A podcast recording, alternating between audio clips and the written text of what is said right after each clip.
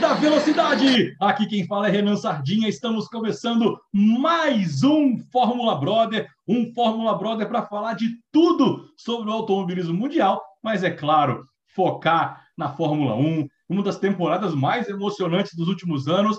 Temos aqui um quarteto de peso, eu, Renan Sardinha. Vou colocar nossa convidada por último para falar um pouco mais dela. Mas hoje, hoje não temos a presença do nosso querido Alex Varmelin.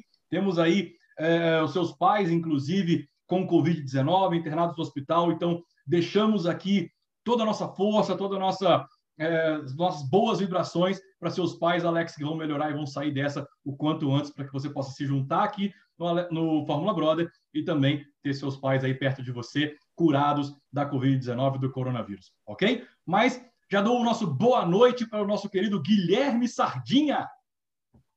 Muito boa noite, meus amigos. É, sejam todos muito bem-vindos. Esse programa de vídeo, então, YouTube, estamos aqui. Deixa o like aí embaixo, ativa o sininho. Adoro essa parte, eu acho que eu vivi para esse momento. É muito assunto hoje. Temos que falar do GP do final de semana passado, próximo final de semana com o GP também. Então, vou passar aí a palavra, que hoje o tempo está curto. É claro. E hoje temos aquele menino que resolveu trabalhar no Fórmula Brother, né? Ele só quer trabalhar lá no emprego tradicional dele lá e esquece da diversão do Fórmula Brother. Sua mãe nunca te ensinou, João Ribeiro? Primeiro a diversão e depois o trabalho? Tá difícil. Muito boa noite, mas eu queria falar que às vezes essa decisão não sou eu que tomo e infelizmente tenho pecado com vocês, mas sempre escutando, comentando, não com vocês aqui ao vivo, mas sempre no WhatsApp, sempre junto e agora, com oportunidade, se tudo der certo, voltando à rotina, está todo o programa aqui. Bacana, bacana. E agora ela, ela que foi um pedido dos nossos ouvintes, dos nossos internautas, todos nos bombardearam de mensagens nas últimas semanas. Chame ela! Isabela Ziller, boa noite para você, minha querida. Boa noite a todos. Muito obrigada de novo pelo convite, mais uma vez, estar tá aqui. Gostei muito de estar aqui da última vez e estou animadíssima para estar por estar aqui hoje, porque essa corrida, essa última corrida foi sensacional. Então, não tinha um momento melhor para eu estar falando disso. Então, obrigada mais uma vez pelo convite. Bacana, que legal. Então, pessoal, sem mais delongas, vamos aí para um giro de notícias do, do automobilismo nacional e também do internacional. Vamos começar aqui em casa. Esse final de semana tivemos aí a etapa da Stock Car no Velocitar e tivemos um final de semana dos sonhos para Rubens Barrichello, com duas vitórias. Ele venceu uma corrida, chegou em segundo na outra, mas acabou que depois de uma punição ele herdou a vitória, fez a pole position, chegou em segundo na, na, na terceira corrida do final de semana. Foi um final de semana com três corridas, então ele saiu da 14 quarta colocação no Mundial e pulou para a sexta posição. Foi um final de semana espetacular aí para o Rubens Barrichello, que também teve a primeira vitória do Zonta, também ex-piloto de Fórmula 1, na categoria esse ano. Então a categoria começou a se embolar, a Stock Car, que é muito emocionante com os Renan, lastros. Eu quero saber se conta como prática o Rubinho ter 686 vídeos nos, no acelerados rodando no Velocitar, né? Acho que ajuda um pouquinho ele correr assim, cara. Exatamente. Ele só, ele, só, ele só testa no Velocitar, então ele conhece aquele, aquele circuito com a palma da mão. É. É, é, é bem complicado. Mas para a gente poder continuar com o nosso giro, pessoal, aqui no Brasil também, Guilherme, temos aí a Copa HB20? É isso, esse próximo final de semana aí, maravilhoso com as nossas incríveis Copas locais. Então, Copa HB20 em Interlagos, 26 e 27, final de semana transmitido aí no YouTube. E Goiás Superbike no domingo, dia 27 também, não podemos deixar aí o, a moto velocidade local aí. É, grandes pilotos brasileiros disputando aí esse campeonato. Bacana. Eu acho uma coisa interessante desses esportes um pouco mais obscuros, vamos chamar assim, que eles estão começando a ser transmitidos no YouTube. Era uma coisa que a gente não tinha, né? A gente só tinha transmissão na televisão mesmo, então muita coisa a gente não conseguia ver, a gente só recebia notícia. Então é legal ver isso, né? A Fórmula 2 fez isso como uma forma de atrair é, o, é, atrair espectadores e é muito interessante ver que outras categorias estão seguindo isso também, porque de fato dá muito mais resultado do que vender uma parceria fechada para uma empresa hoje. Né? E o resultado claro disso é o tanto que o automobilismo está voltando à pauta. As pessoas voltam a falar de automobilismo, voltam a postar, voltam a ver Fórmula 1, estocar, comentar sobre o MotoGP. Isso é uma coisa que realmente já está começando a mostrar um resultado muito interessante. Claro, e se você isso que isso que vocês falaram, inclusive que a Isa falou, é fantástico porque atrai patrocinador, atrai visibilidade. Você tem a Fórmula Delta que também vai chegar na é terceira etapa esse final de semana dos kartistas que estão indo para o Fórmula, uma categoria que a gente já falou aqui no Fórmula Brother, inclusive, uh, uh, que fala sobre uh, a inclusão né, desses, desses, desses, pilotos que não têm dinheiro para ir para a Europa e precisam treinar no monoposto. Né? Eles estão desenvolvidos, inclusive, pela Confederação Brasileira de Automobilismo, CBA, e com a transmissão no YouTube você consegue gerar anunciantes, você consegue gerar visibilidade e mais pilotos conseguem ir para fora. Mas, pessoal, vamos lá, sem mais delongas. Tivemos também esse final de semana Fórmula Indy, uh, lá no circuito de Road America, em Wisconsin, com vitória do Alex Paluda, Chip Ganassi, tradicionalíssima. Uh, o Roman Grosjean, que eu sempre gosto de acompanhar, chegou na quinta posição. Ele começou a pegar o, o carro da Indy. E o estreante, né, o Kevin Magnussen, que era piloto também da Haas, companheiro do Grosjean, uh, pilotou pela McLaren, chegou apenas na penúltima colocação. É claro que a primeira corrida dele apenas na Fórmula Indy. Não sei se ele vai continuar, ele foi apenas para substituir um piloto que estava lesionado depois do acidente de Detroit na semana passada, mas é, é, ele pode ter aí um, uma, uma, boa sequência caso ele continue. Uh, e também, pessoal, tiver, vamos ter agora nesse final de semana a W Series, né, que é a competição organizada pela FIA somente de mulheres que vai acompanhar a Fórmula 1 em alguns dos circuitos, e agora, nesse final de semana, é a primeira corrida pela W Series. Ainda não tem informação de onde é que vai transmitir, talvez até no canal de YouTube, mas eu vou colocar na descrição do vídeo no YouTube. Uh... De informação que eles colocam na internet sobre a W Series, porque até ano passado ela corria num circuito diferente do que a Fórmula 1 sempre. Então, assim como a Fórmula 2 ganhou muita visibilidade por, por correr no mesmo circuito, a, a, eles esperam que a W Series tenha esse mesmo receba esse mesmo impacto, né, que a Fórmula 2 recebeu ano passado. Então, eu particularmente estou seguindo todas as pilotas, né? Eu acho muito legal, eu gosto de, de acompanhar esse outro lado também, porque querendo ou não, as mulheres não têm tanto incentivo dentro do automobilismo, ainda mais para serem pilotos. Já é difícil trabalhar em qualquer área dentro do automobilismo. Tem empresas como a Mercedes que estão fazendo grandes programas para mudar isso, mas na hora de pilotar o carro ainda, é, ainda existe uma resistência muito grande. Então é legal ver né, que estão que está crescendo essa essa outra categoria. É muito legal acompanhar e ver como que eles vão evoluindo e tudo mais. Ah, bacana, promete muito, promete muita disputa. E, Isso. pessoal, chegando mais perto da Fórmula 1 agora, tivemos na, esse final de semana também a corrida da Fórmula 1. Renan, só para confirmar aí, acabei, acabei de achar que é transmitida pelo Sport TV. Sport TV, a W Series. Então, no Sport TV. É, vamos Legal. ver os horários aí para vocês. Ah, vou, vou assistir, estou muito curioso para entender como é que vai ser essa categoria. Os horários são sexta-feira às 11h30, horário de Brasília, classificação, e sábado às 11h30, horário de Brasília, largada. Ó, bacana, sábado, 11h30, largada de uma categoria nova. É, aproximando um pouquinho mais da Fórmula 1, tivemos Fórmula 3 também no Grande Prêmio da França, uh, com dois brasileiros, né? o Caio chegou em terceiro na, na, na corrida, então uh, mostrando que ele veio para ser um bom piloto, ainda não tem um, um, braço de ponta, vamos dizer assim, mas está conseguindo se desenvolver. O Enzo Fittipaldi, ele não corre com uma equipe boa, ele ficou lá atrás também no, no pilotão, está é, buscando novas equipes, novos patrocínios, mas está começando agora nesse circuito da Fórmula 1 e, e, e torço muito para o Enzo. Acho tanto o Enzo quanto o Pietro são dois pilotos uhum. muito talentosos, melhores do que muito piloto aí da Fórmula 1 que a gente, que a gente vem acompanhando. Verdade. Mas é, o dinheiro fala mais alto, a família Fittipaldi não é rica, não é tão rica assim, vamos dizer assim, eles são ricos. Não é o Mazepin. Não é o Mazepin, né? Uh, mas torço muito para que eles consigam ganhar no talento, numa categoria que cada vez menos prestigia talentos para entrar na categoria. Né? Você tem que ser um, mega super piloto para você conseguir ter é, uma super licença sem precisar pagar um assento na Fórmula 1 também. Senhores, vamos falar sobre uma, Fórmula 1. Só uma, Uma última coisinha da Fórmula 3 é que esse final de semana teve também a primeira vitória do Arthur Leclerc, que é irmão do Charles Leclerc, hum. corre pela Prema. Então foi super interessante também ver. Ele saiu do final, ele teve, a, foi, se não me engano, na segunda corrida que ele ganhou. E ele bateu na primeira, foi uma confusão, conseguiu se recuperar, então foi super legal de assistir isso também. É, o, o, o Leclerc, o irmão do Charles, né, o Luca Leclerc, eu quero que ele se exploda, tá? Porque ele só conseguiu essa vaga porque ele era irmão do Leclerc. A vaga na academia Ferrari era do Luca Petekoff, né?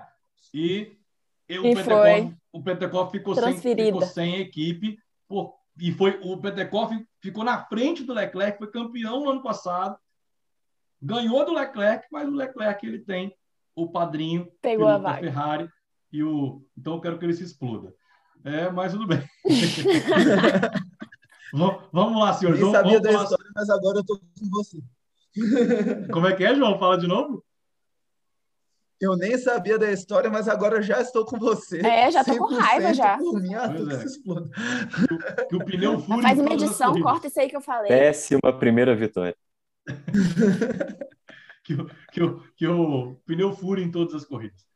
É, então, pessoal, vamos falar sobre Fórmula 1. Esse final de semana tivemos o Grande Prêmio da França de Fórmula 1, lá em Porrichat, naquele circuito que dá vertigem para o telespectador, né, com aquelas faixas azuis, vermelhas, que servem aí para tirar a área de brita, né? Para quem não sabe, para quem não assistiu o último programa, aquele circuito ele é um circuito de testes da Ferrari e também de algumas equipes. Então, para que não, não, se arruine um, uma, um teste com uma caixa de brita e o carro fique parado lá, eles colocaram aquelas faixas que são faixas aderentes. A faixa azul, ela, ela tem um, um gripping um pouco maior do que o asfalto, e a vermelha é uma lixa. Então, se o carro rodar ali, ele perde a, a, o pneu todo, ele tem que ir para o box mas é muito mais difícil dele bater e ficar parado. Né? Então, uh, por isso que eles fizeram uma tecnologia usada aí, mas que deixa a corrida um pouco mais sem graça, no sentido de ele pode errar um pouquinho, vai escapar, não vai ter uma brita ali. Então, enfim. Mas esse é o circuito da França, o circuito de Paul-Richard, que, diferentemente dos últimos anos, tivemos uma corrida até relativamente emocionante, né? com uma corrida definida na estratégia, com muitas ultrapassagens, o que geralmente não acontece, porque só uhum. tem um uhum. ponto de dois pontos de detecção da, área, da, área, da asa móvel, porém, numa reta um pouco menor.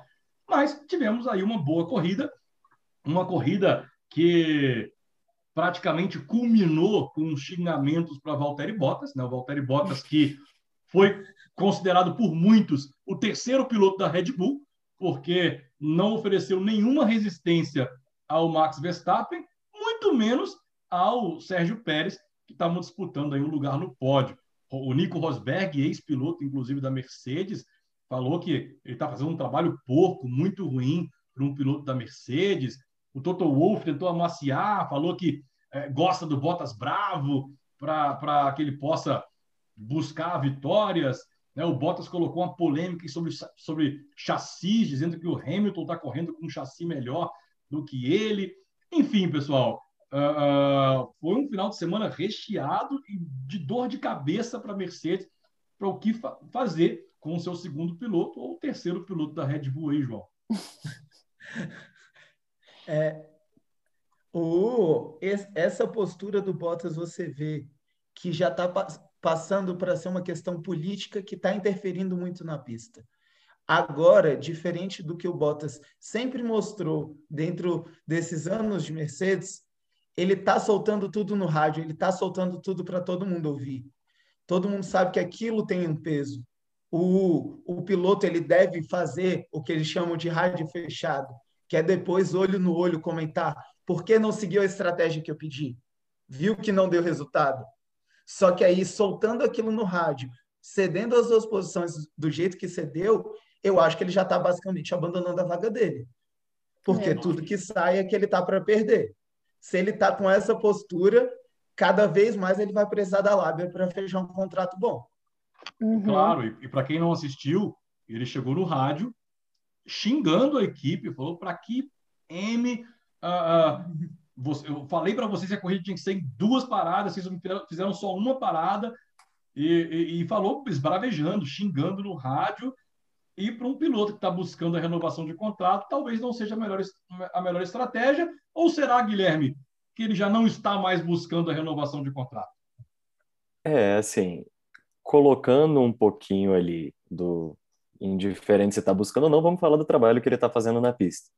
É, para ele falar isso, ele tinha que comprovar, pelo menos, saber o que está fazendo em pista. Ele ficou em segundo porque tem um carro maravilhoso.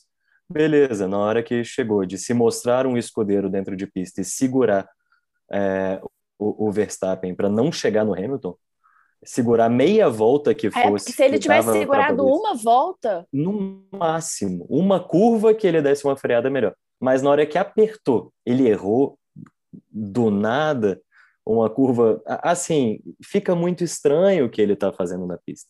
Então, mostra um abandono do que ele está fazendo, que você, quando desgasta uma relação dessa, até interpessoal ali com, com os mecânicos, com o próprio Toto, né, de já mostrar que você não está fazendo alguma coisa corpo mole, e corpo mole num carro desse gera um prejuízo financeiro muito grande. Enorme. É, é, é complicado, né? Então, acho que já está caminhando parafraseando o grande filme Cidade de Deus, é o início do fim, com certeza. É. Tem uma hora que você tem que também começar a assumir responsabilidade pelas coisas que você faz. Porque, sim, todos sabemos que existe uma preferência pelo Hamilton. Não há discussão quanto a isso. Só que o que você faz também é escolha sua, e ele está escolhendo fazer esse tanto de besteira que ele está fazendo. Porque, assim, o Verstappen passou ele ele não estava na, na zona de asa móvel, ele passou ele. Então, assim, não tinha essa vantagem extra, sabe? Se ele tivesse se defendido, ele provavelmente teria conseguido segurar a corrida. Mas. Claro, que... eu tenho certeza, pessoal, que a Mercedes, quando o Verstappen estava chegando, falou: o Verstappen está chegando, segura ele. E você adiantar uhum. uma freada na curva não faz sentido. Nós, que não somos pilotos, que corremos no máximo no, kart indoor, é, sabemos que para você segurar uma pessoa, Guilherme fez muito bem isso comigo no kart que a gente correu aí duas semanas atrás. Se você quer passar o cara. Pô, pode me chamar para o kart a próxima vez. Tá? Vamos chamar, vamos chamar.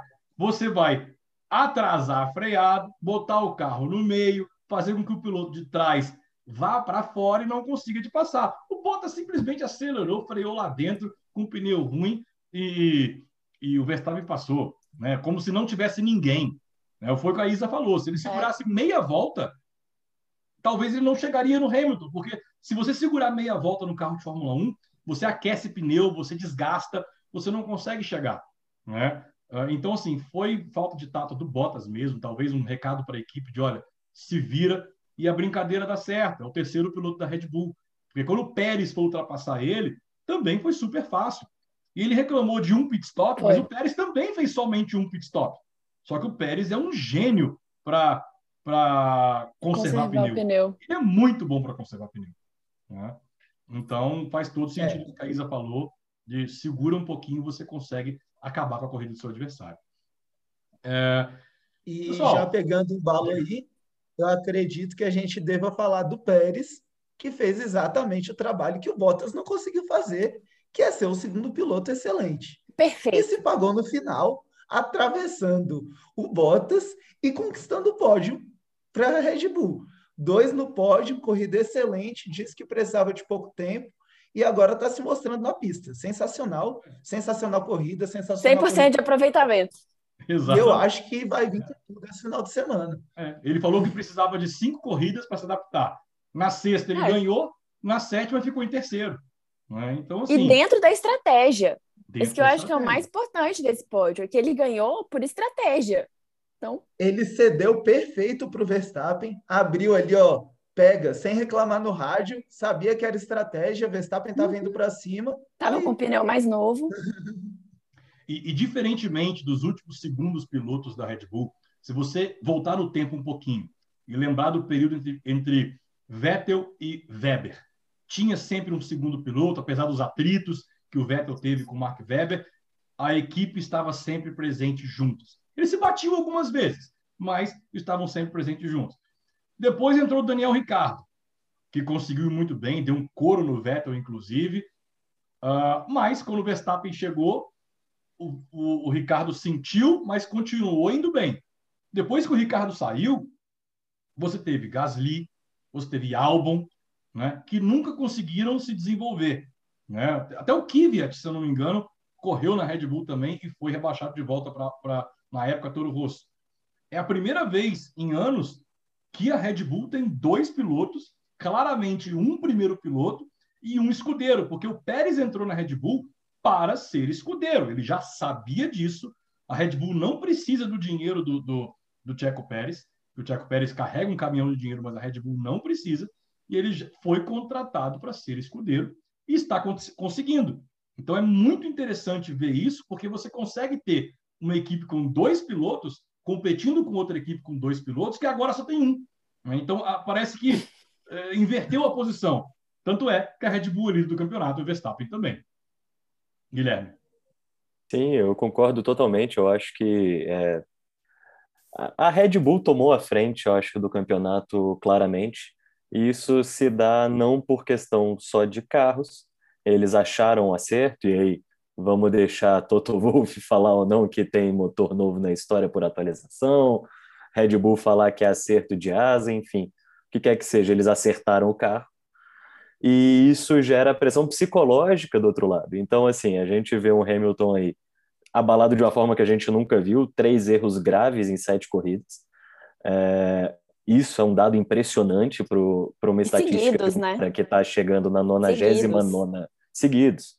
Para um cara que está chegando na 99 vitória, assim. Então, isso é impressionante. É, é, é uma estatística impressionante que a gente vê atormentando principalmente o lado psicológico. O Bottas, então, entrando num parafuso maior ainda, ninguém escuta ele, e ele deixando isso claro para todo mundo. É, Russell fazendo, por um acaso, uma corrida fantástica e conseguindo uma colocação incrível com um carro que ele não tem. Então, assim, eu acho que essa soma de fatores está fazendo surgir o monstro Red Bull maior do que tinha que ser, porque eu acho que quando você olha muito tempo para o buraco, o buraco te olha de volta e eles vão ter que se arrumar muito rápido, porque, assim, não estamos ainda na metade da temporada, mas ela está chegando, a gente tem três finais de semana seguidos de corrida, e, bom, se o Hamilton quer ganhar mais uma antes de se aposentar, ele precisa correr um pouco mais. Exatamente. É verdade. concordo plenamente com você. Helmut Marko, inclusive, elogiou o Pérez, coisa muito difícil, né, Isa? Um cara totalmente inconstante, Helmut Marko, é, elogiou o Pérez até três, quatro corridas atrás, ele estava com um bloquinho de notas, é, dando o checkzinho dos erros que ele fazia, e agora falando que ele está fundamental para a estratégia, né?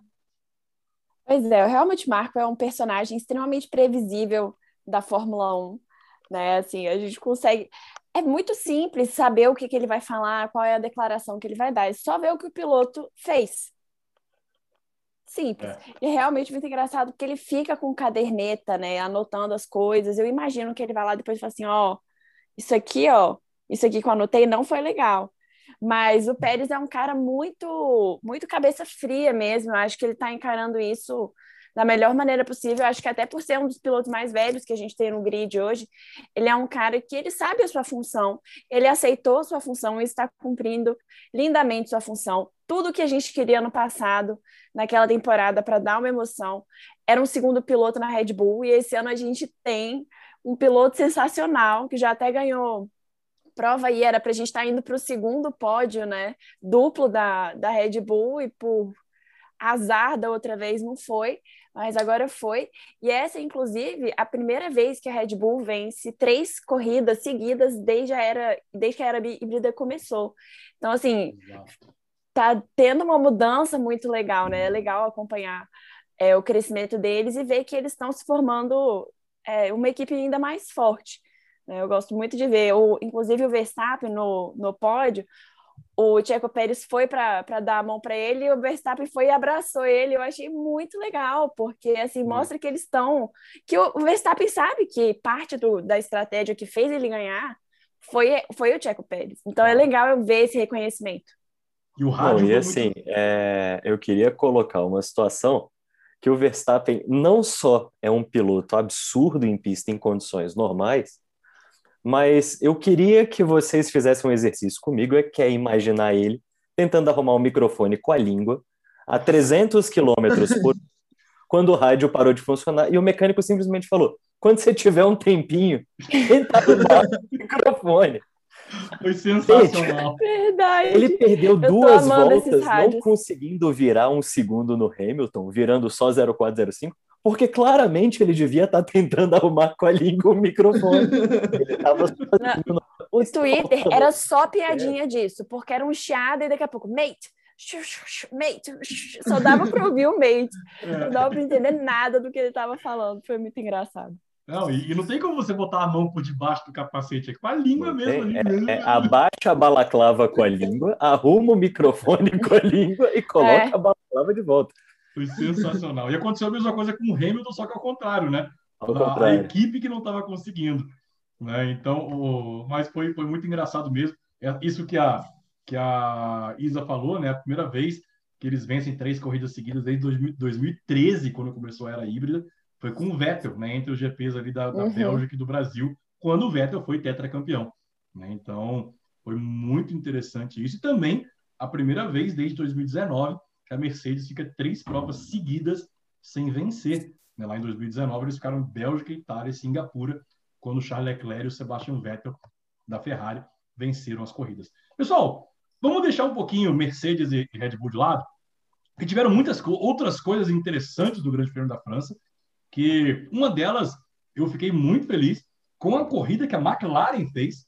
Né? Então tivemos o Daniel Ricciardo em quinto, Lando Norris em sexto.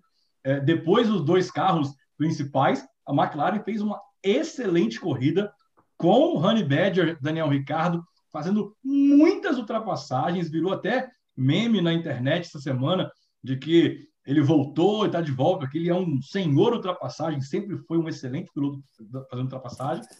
E tivemos um grande final de semana. Lando Norris mais uma vez pontuando, né? Todas as corridas do ano, já 10 corridas pontuando. Foi muito interessante a corrida da McLaren, não, é pessoal? A gente estava falando é, sobre a importância da, da estratégia de equipe e não teve nada mais interessante para mim de assistir nessa corrida, fora, né, obviamente, o final, porque o final eu estava de pé pulando, quicando na sala. Mas a estratégia da McLaren, porque meu coração é McLaren, foi tão legal de ver, porque o que acontece? O Daniel Ricciardo, ele foi o primeiro a parar no pit stop. E ele teve uma vantagem absurda, que se a Mercedes tivesse visto a vantagem que ele teve na hora que ele voltou para a pista, eles não teriam deixado, esperado o Hamilton correr mais uma volta para parar ele. Eles teriam parado antes, mas não fizeram isso, resolveram seguir na onda deles e se deram mal. E todo mundo que parou antes se deu bem nesse, nessa corrida, todo mundo que parou antes. E aí o Daniel Ricciardo fez isso e umas duas ou três voltas depois, não sei exatamente quantas voltas, o Lando Norris parou. E aí o Daniel Ricciardo foi atropelando todo mundo, ele atropelou todo mundo. E aí isso liberou o caminho para o Norris. E quando o Norris chegou no Ricardo, o Ricardo deixou ele passar, porque o Norris claramente estava com um pneu melhor.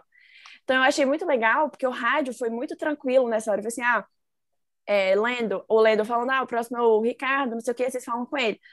Aí o engenheiro do Ricardo falou, ah, olha, Ricardo, agora traz a Lendo, a gente não vai brigar, porque a gente não quer desgastar o pneu. E ele, ah, não, de boa, tudo bem. Tranquilo. E os dois chegaram, eles saíram é, bem, saíram mal os dois, eles não estavam tão bem classificados e chegaram em quinta é. e sexta. Amei demais. né? é, foi, foi legal demais, demais. Amei. McLaren e, e, arrasou. Claro, e, e, João, tivemos mais uma peripécia do diretor de TV. Né? Enquanto Hamilton estava lá lutando contra uh, os seus pneus, o Lando Norris fez seis ultrapassagens em seis voltas o diretor de TV possivelmente estava tomando uma água de coco, porque não viu esses lances e nós também não vimos. É, a, a, essa parte a gente tem que agradecer que agora finalmente a Fórmula 1 tem um canal do YouTube de qualidade e consegue, minutos após a corrida, já estar tá oferecendo corte das ultrapassagens, tudo disponível.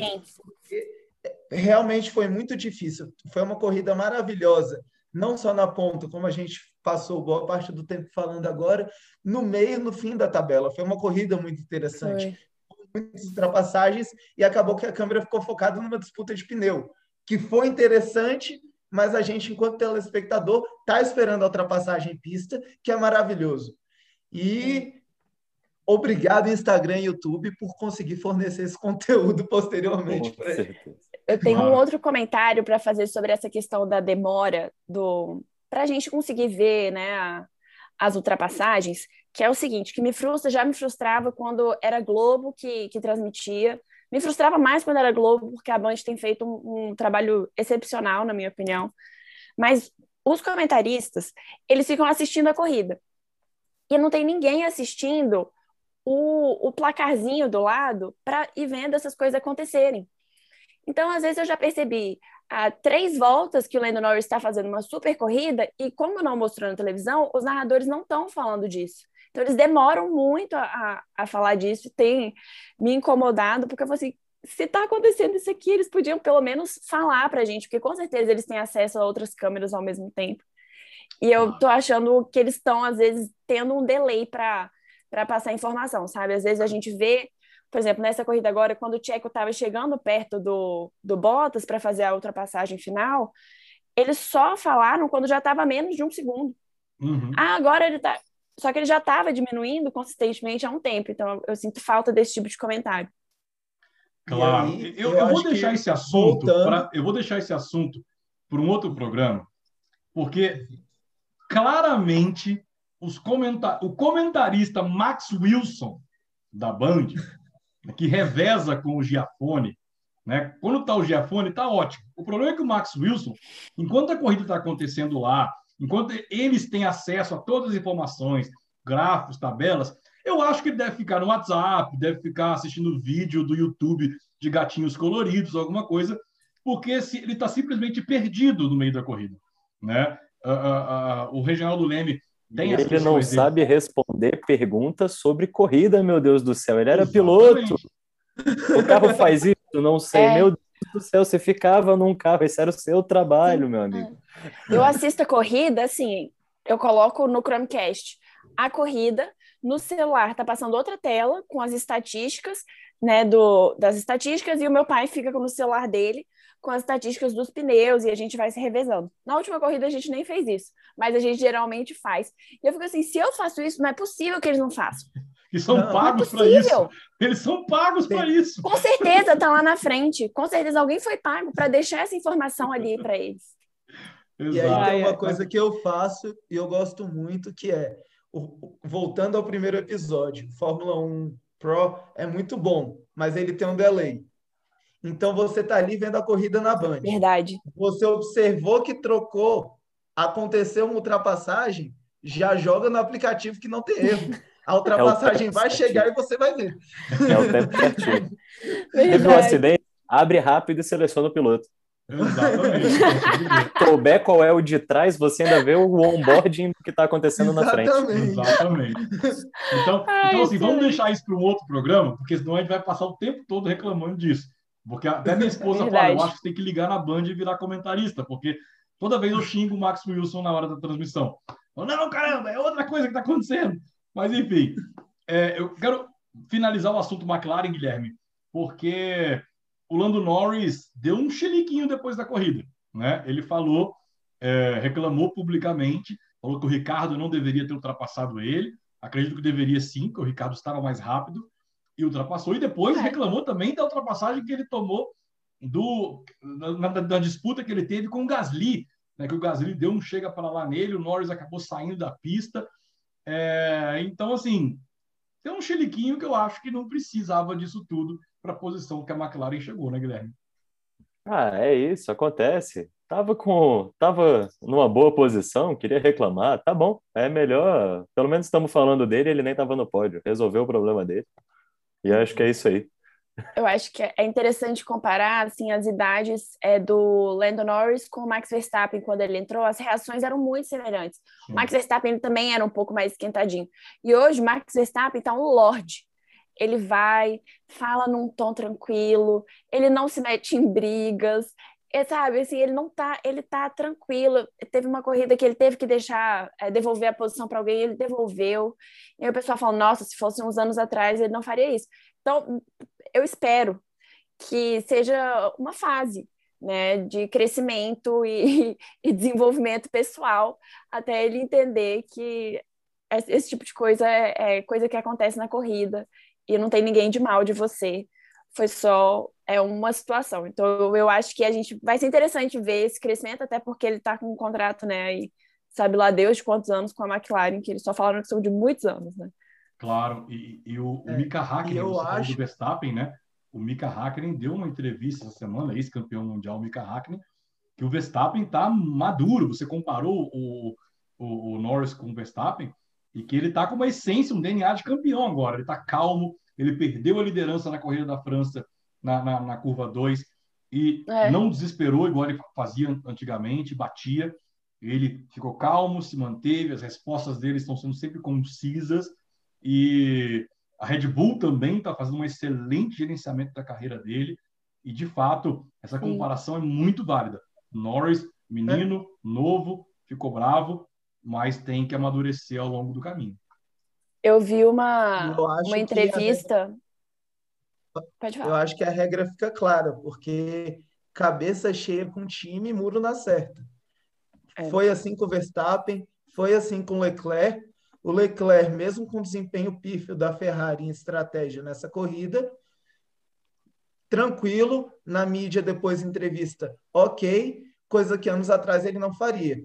Isso volta na pista e isso se paga. Se o Norris continuar, mesmo com bom desempenho, saindo estressadinho, muro na certa para mim. Não tem erro. Não tem erro, tem que focar no que importa. É, eu vi uma entrevista né, com algum diretor de marketing da Red Bull falando tanto que ele é que o Verstappen mudou depois que o pai dele parou de ser o, o, agente dele, né? Então, não sei dizer se há de fato uma relação, se o pai dele às vezes era um pouco permissivo, mas de fato a gente viu claramente uma, uma mudança de comportamento. É só você pegar a primeira temporada de Drive to Survive e comparar com as entrevistas de agora. Não é nem tão uhum. difícil de fazer. É, até porque o pai dele é Jos Verstappen, né? Nunca foi Fluxicheiro. Exato. Então, mas acelerando aqui, pessoal, mudando de assunto, mas continuando com briga, tivemos pelo segundo final de semana seguido um atrito entre Nikita Mazepan e, Michael Schumacher, e Mick Schumacher. Né? Lá em Baku, Mick Schumacher passou o Mazepan na, na última reta, mas quase que o Mazepan causa aí um, um acidente de proporções gigantescas na reta 300 por hora. E dessa vez, mais uma vez, o Mazepan tocou no Michael Schumacher, jogou para fora da pista, é, detonou o pneu do Mick Schumacher no início da corrida. Uh, o Mick Schumacher acabou, inclusive, ultrapassando o Mazepan no final, até porque o Mazepan não é um bom piloto e o Mick Schumacher é muito bom. Uh, e está fazendo, tirando água de pedra desse carro, largou em 15 melhor posição de largada dele com a Haas no sábado. E, Guilherme, mais uma vez, eles brigando e a equipe no rádio tentando, assim, a gente até viu aquele constrangimento, no sentido de, cara, cala a boca aí, porque ele é filho do dono, não vai adiantar nada essa, essa, essa, esse lenga-lenga no rádio. Assim, eu acho que eles tiveram uma coisa muito interessante no final de semana, fato inédito aí, a gente ainda não tinha visto acontecer, que o Leclerc, por parar antes das primeiras cinco voltas para fazer uma troca, proporcionou que eles, viessem, que eles vissem uma Ferrari de perto sem estar uma volta atrás pela primeira vez na vida. Então, acho que assim, os dois devem ter curtido muito esse momento, assim. É, não eram retardatários, uma Ferrari ali do lado passando. Acho que deve ter sido uma corrida bem emocionante para os dois pilotos. Mas, é, continuamos falando de uma pessoa que está bancando não só a sua vaga, como a sua equipe na Fórmula 1. É, acho que para 2022 isso começa a facilitar é, o fato de ter um teto de gastos, né? Então, eles conseguindo alguns patrocinadores, eles conseguem tirar um pouco essa força que, que a, a, a Ural tem na equipe. Mas até lá é isso, abaixa a cabeça. Infelizmente, a Fórmula 1 não tem o que fazer mais. É, todos os pilotos já demonstraram insatisfação, o mundo já demonstrou, patrocinadores já demonstraram, e por isso está tão difícil eles acharem novos patrocinadores. Mas a Fórmula 1 quer uma equipe a mais e a única forma de mantê-la é manter, infelizmente, o piloto junto. Exatamente, exatamente. E, e, não tem muito o que fazer, além das punições administrativas da FIA, que também não está se envolvendo muito nessa relação. Manda quem pode, obedece quem tem juízo. Final de semana péssimo, pessoal, para a Ferrari, uh, que vieram de dois finais de semana muito bons em Mônaco e também em Baku. Iniciaram um final de semana muito bem, mas os dois pilotos ficaram fora da zona de pontuação, Isa. Pois é, né? A gente estava já se reacostumando a ver a, a Ferrari pontuando, eles estão né, ainda em quarto no, no campeonato, o que de qualquer forma é uma boa posição, bem melhor do que a gente via ano passado, mas o carro deles realmente não tem é, um bom passo durante a corrida. A gente vê na classificação que quando é uma volta rápida, eles vão e conseguem dar tudo, e o Leclerc, ele realmente tira leite de pedra daquele carro. E eles estão fazendo, ele e o Carlos Sainz estão fazendo tudo possível, mas quando é uma corrida que tem retas mais longas, que tem que ter um passo melhor, né, que a, a volta é um pouco maior, eles não, eles não conseguem desenvolver. Então, assim, realmente é ruim de ver, é triste. Vamos, eu torço para o ano que vem eles já terem é, descoberto assim, realmente o que, que é que está dificultando todo esse passo. Eu acho que as mudanças para o ano que vem vão proporcionar é, mudanças muito interessantes de assistir, mas para esse ano, é, as corridas que tiverem esse perfil dessa corrida da semana passada vão ser um pouco mais difíceis para eles mesmo. É, eles não souberam gerenciar pneu, né? O pneu, a Ferrari disse que o pneu gastou demais, então eles não conseguiram, ainda possivelmente uma questão de direcionamento de vento. Não sou mecânico, né? E você viu uma Ferrari, João, andando para trás e uma Aston Martin com dois pilotos na zona de pontuação e o Stroll que largou em último conseguiu pontuar, inclusive, e a Ferrari, que largou entre os 10 primeiros, ficou fora da zona de pontuação. É, eu acho que essa corrida, porque a Ferrari mostrou que está com um carro realmente não competitivo a nível Mercedes e Red Bull, mas um carro que está competitivo com uma McLaren. Então ela está com um carro bom. Só que essa corrida eu acho que ela mostra que a Ferrari não está com carro para andar no meio do bolo a partir do momento que ela está naquela reta onde tem cinco carros enfileirados, com uma distância menor do que os que estão correndo na frente, já era. Perde a aerodinâmica total. O Leclerc estava com muita dificuldade de guiar. O Sainz veio com um final de semana excelente, na minha opinião, fez uma classificatória muito boa, com os treinos bons, só que acabou perdendo no mesmo ritmo. Perdeu na estratégia, perdeu a posição que conquistou na frente, caiu no bolo e tomou tomou de todo mundo, foi feio de ver, assim, para a Ferrari. E eu acho que o Binotto tem que repensar algumas estratégias que ele tomou ao longo do caminho.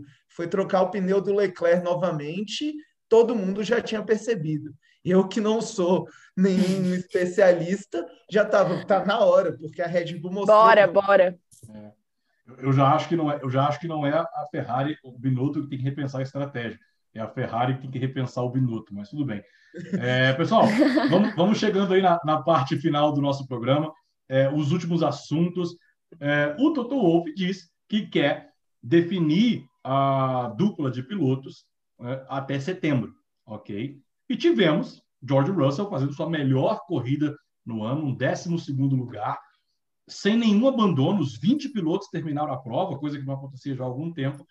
E ele conseguiu chegar em 12 na ultrapassagem, na estratégia, no braço, mostrando o serviço. Ainda não pontuou, mas pela posição foi suficiente, inclusive, para Williams ultrapassar a Haas no Mundial de Construtores. Isso vale muito dinheiro para uma equipe que já teve uma injeção de grana muito grande agora por, investidores.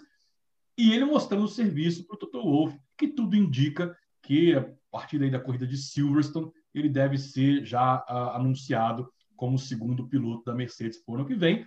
Eu ainda torço muito para que o Bottas seja chutado logo esse ano e o Russell entre para a gente ter corridas espetaculares, mas mostrou serviço, né, Isa?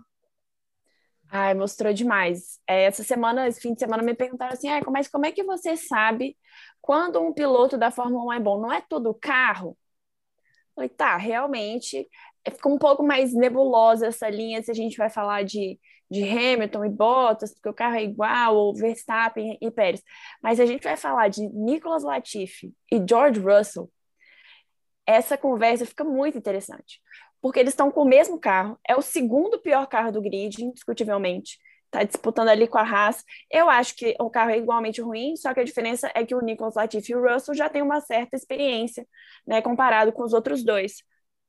E aí, você vê o George Russell sempre, sempre à frente do Nicholas Latifi e fazendo uma corrida sensacional agora, onde ele fez ultrapassagens.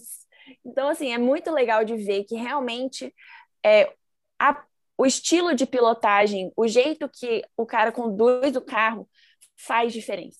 Então, eu acho muito interessante ver isso. Legal ver antes dele ter a oportunidade de ir para uma, uma, né, uma equipe maior, porque a gente, eu imagino que a gente vai ver muito mais competitividade dele do que a gente vê do Bottas, se ele de fato for para Mercedes. Uhum. E vai ser mais difícil ver que ele realmente é um piloto top quando ele estiver lá na frente. Então é legal a gente lembrar agora de tudo que ele está fazendo para quando ele chegar lá, a gente falar assim, não, realmente esse cara merece estar tá aí, porque o que ele fez com aquela Williams, ninguém fazia mais ali não. Foi bem legal mesmo. E Guilherme, é... vamos começar agora o assunto Áustria, para a gente finalizar nosso programa. É, é um circuito que, de velocidade, com três áreas de, de detecção da, área, da asa móvel. Uh, a Red Bull, motor Honda, se mostrou o mais forte em retas. A Red Bull conseguiu fazer em, em, de 4 a 6 km por hora a mais do que a Mercedes, coisa que não acontecia nos últimos anos. Uh, o Toto Wolff já sugeriu, inclusive, que a Red Bull mudou o motor, porque isso é contra as regras, né? Você não pode mudar o motor além dos tokens que você tem permissão. Uh, o Helmut, o Christian Horner, inclusive, falou que ele está doido, que não sabe de onde é que ele tirou disso. A gente sabe que na Fórmula 1, aonde tem fumaça, tem fogo, mas é uma questão tão séria de mudança de motor que eu acho que é somente um blefe para a FIA poder lá investigar alguma coisa. Né? O próprio Hamilton está muito preocupado na corrida da Áustria, porque, como eu falei, é um circuito de velocidade, são duas corridas, tanto a Red Bull quanto o Max Verstappen estão na liderança, podem ampliar ainda mais. Então, o que, que você me diz aí do que pode acontecer no Grande Prêmio da Estíria, agora nesse final de semana, e já na semana que vem, o da Áustria, no Red Bull Ring, circuito da Red Bull, Red Bull correndo em casa.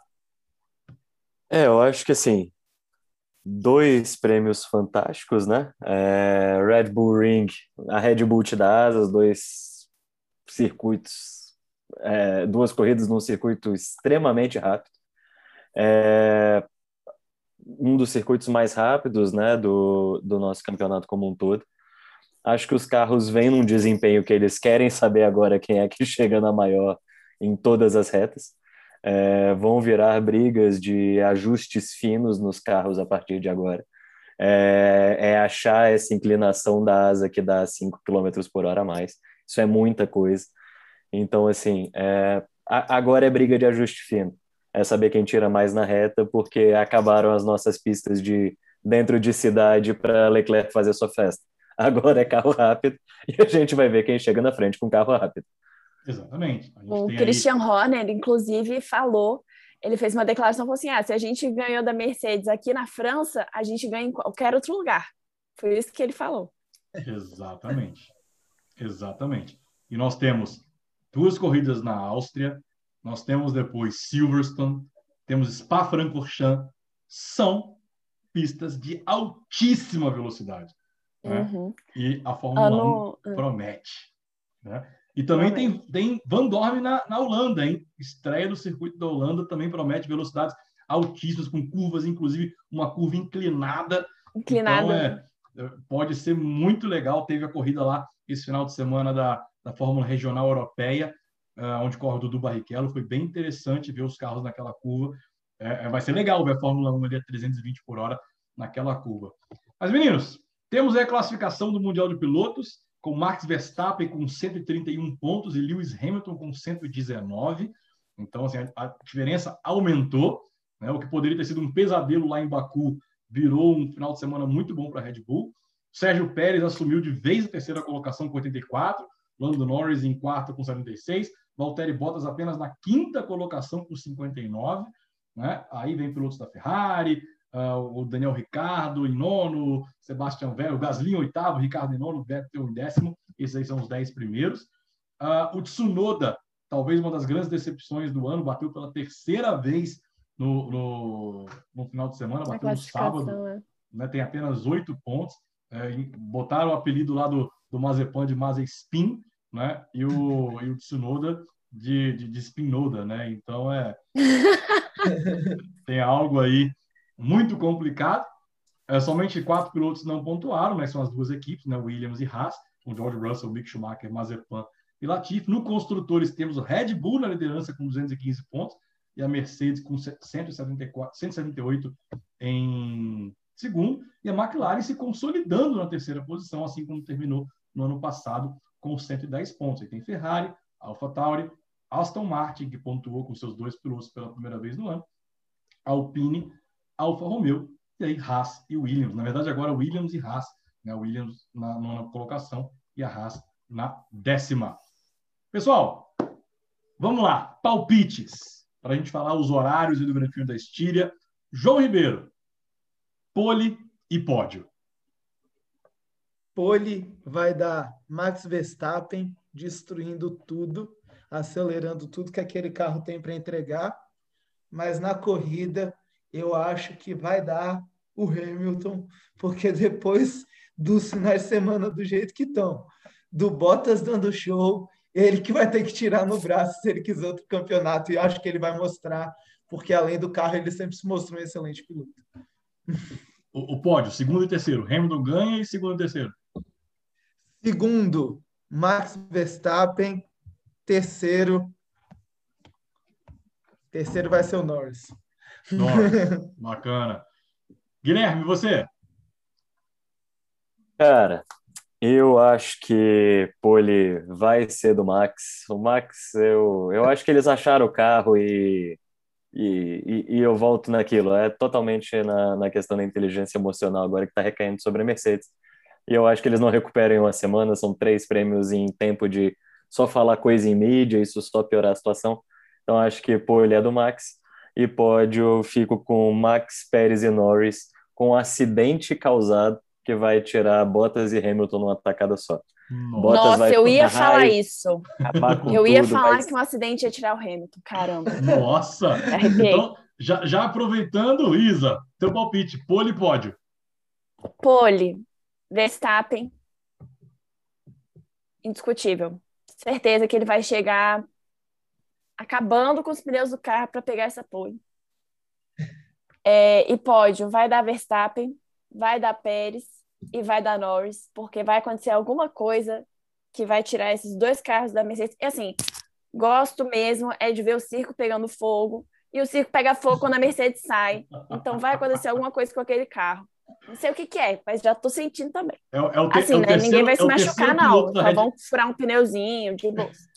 É o, é o terceiro piloto da Red Bull causando discórdia. Né? Exato, exato. Talvez até o terceiro piloto da Red Bull bata no primeiro piloto da Mercedes. Não sei. Fica aí. É, aí eu acho que ele não tem emprego nem para a corrida da semana seguinte, mas tudo bem. Não, é provavelmente não. Bem, na minha opinião, eu acho que ano passado Hamilton e Bottas ganharam as duas corridas na Áustria.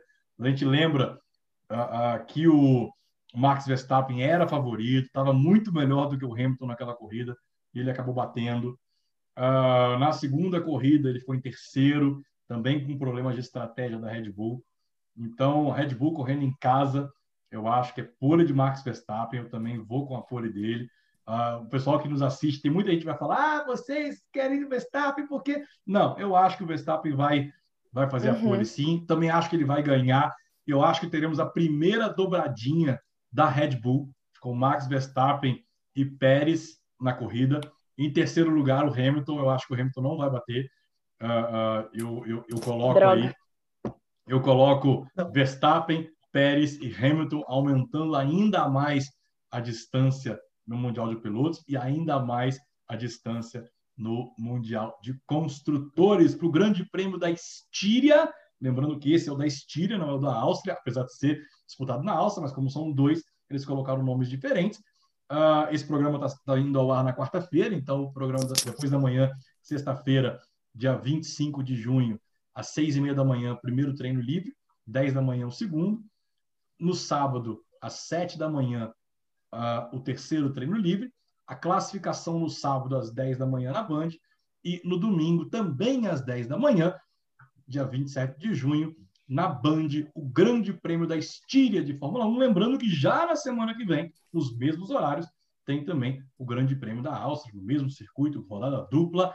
Uh, o Fórmula Brother volta na semana que vem também no YouTube. Hoje estamos no YouTube, estamos no Spotify, no seu agregador de podcast preferido.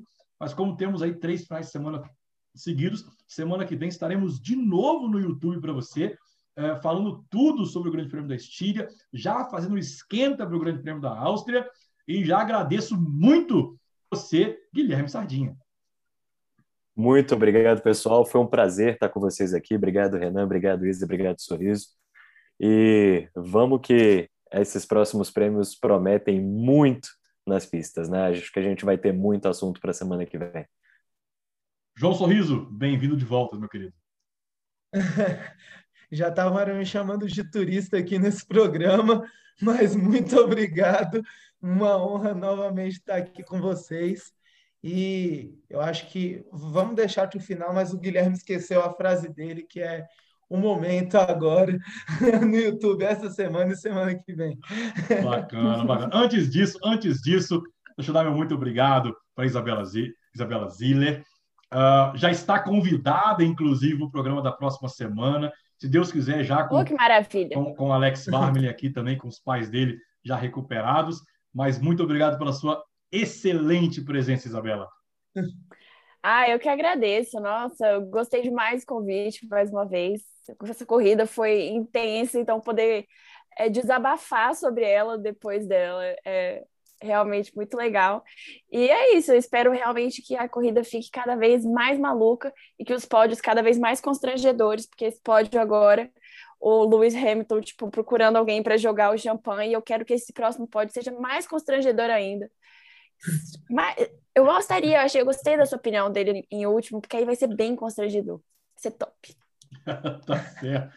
Guilherme, para quem nos assiste no YouTube, o que devem fazer? Opa, se inscreve, curte, compartilha, ó, sininho aqui embaixo, o likezinho aqui do lado, por favor, e aposto que na edição vai estar aparecendo aqui os outros vídeos, ó, tô cheio de, dos dedinhos aqui. Vai estar, tá, vai estar. Tá. Vou, vou, colocar o editor, que é o que a pessoa que vos fala vai, vai colocar. Uh, e você também que quer comentar, quer fazer uma pergunta, coloque nos comentários, faça sua pergunta, nos elogie, nos xingue, fale o que você quiser, vamos falar sobre Fórmula 1, faça com que esses vídeos, pessoal, o Fórmula Brother chegue aí em Mariana Becker, em Reginaldo Leme, Rubens Barrichello, a gente quer muito uma entrevista com, com esse pessoal, Serginho Sete Câmara, os, o, quem sabe o Fit, os Fit Brothers, né? A do, dos irmãos Fittipaldi, vai ser uma honra muito bacana. Para você também que nos segue, uh, que nos ouve pelo Spotify, curta, divulgue para os seus amigos ou no seu agregador de podcast preferido. Nós ficamos muito felizes. Esse foi mais um Fórmula Brother. Nos vemos na semana que vem. Um forte abraço, fiquem com Deus. Tchau, tchau.